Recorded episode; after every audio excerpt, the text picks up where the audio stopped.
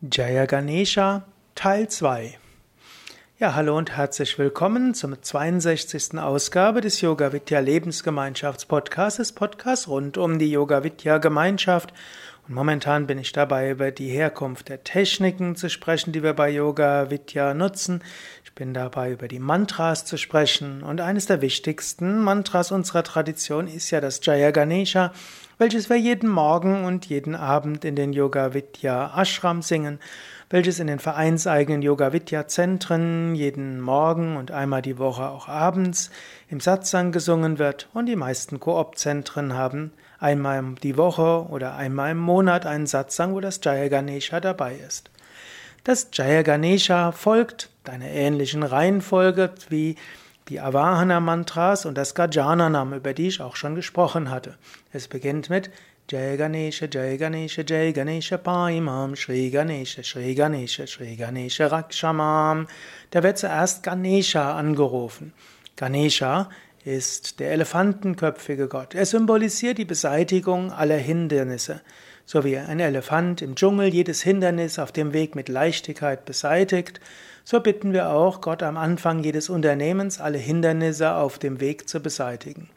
Jaya heißt äh, Sieg dem oder Verehrung der oder Triumph dem. Und so rufen wir Ganesha an, möge er hier sein, möge er mit Strahlen und Leuchten kommen und, mir, und uns helfen. Dann heißt Pahimam, heißt äh, beschütze mich oder sei bei mir und Rakshamam heißt beschütze mich. Beschütze mich und beschütze uns in der Gemeinschaft. Gib uns die Kraft, Dinge anzugehen. Gib uns die Kraft, alles, was wir tun, mit göttlichem Segen anzugehen. Und möge das, was wir tun, eben auch in Übereinstimmung sein mit dem Kosmischen. Dann folgt Sharavana Bhava, Sharavana Bhava, Sharavana Bhava Paimam, Subramanya, Subramanya, Subramanya Rakshamam. Sharavanabhava ist der Heerführer der Götter, er ist der ewig Junge. Sharavanabhava heißt auch, mögen wir diesen jugendlichen Enthusiasmus und die Begeisterung beibehalten. Heißt auch, mögen wir auch immer wieder neue und junge Menschen bekommen, die vom Yoga begeistert sind.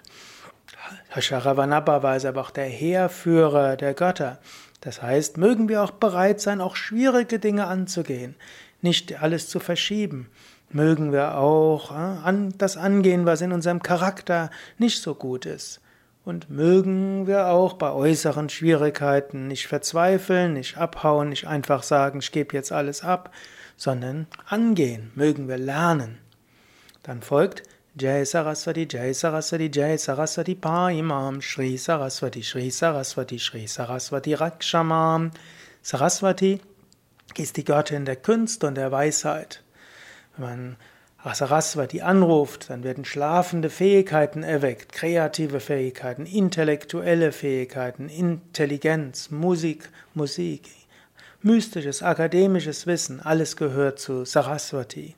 Saraswati gehört auch zur Schutzgöttin unserer Tradition, denn die Shivan, Swami Shivananda heißt ja Swami Shivananda Saraswati, stammt aus dem Saraswati-Zweig des Dashanami-Ordens von Shankaracharya.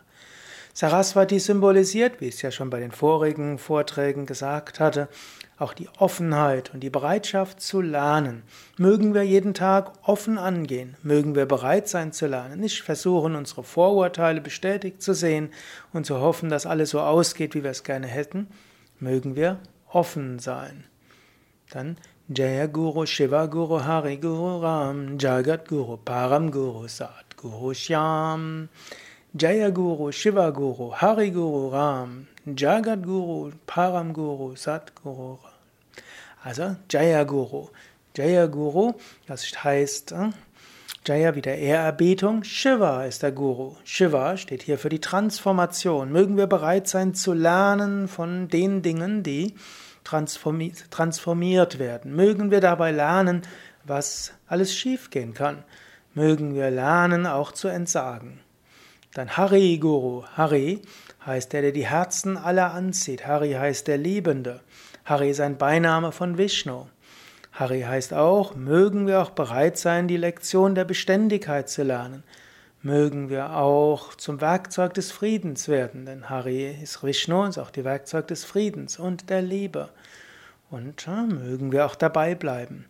Jagat Guru, Jagat ist die Welt. Äh? Und Jagat steht aber auch für Brahma, die Schöpfung. Mögen wir auch bereit sein, immer wieder Neues zu tun. Und mögen wir auch bereit sein, wenn Veränderungen kommen, wenn Neues für uns beginnt. Mögen wir uns auf Neues mit Enthusiasmus einlassen.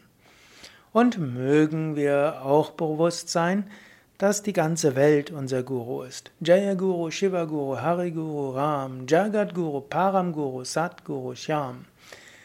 Die ganze Welt ist unser Guru, Param Guru. Und doch ist der Guru jenseits von allem, Param, jenseits von allem. Und der Guru ist auch satt, er führt uns zur Wahrheit. Und natürlich Ram und Shyam sind Rama und Krishna. So werden all diese Aspekte Gottes angerufen. Om Adi Guru, Advaita Guru, Ananda Guru Om. Adi heißt ursprünglich. Diese göttliche Führung war immer schon da. Selbst bevor wir Yoga geübt haben, die göttliche Führung war immer da. Es ist nicht so, dass wir dummerweise Opfer von schlechten Umständen waren, sondern was auch immer gekommen ist, wir haben daran gelernt. Das wollen wir uns immer wieder auf, immer wieder sagen. Advaita Guru. Advaita Guru heißt auch ohne ein zweites. Alles ist irgendwo Führung. Wenn Dinge gut gehen, ist es Führung. Wenn Dinge nicht so gut gehen, ist es auch Führung. Daran können wir uns erinnern. Und es gilt auch, alles anzunehmen, wirklich alles zu akzeptieren. Dann folgt Ananda, die Freude ist der Guru. Manchmal kann man sich auch fragen, wie muss ich das, was ich tun, zu tun habe, mit Freude tun?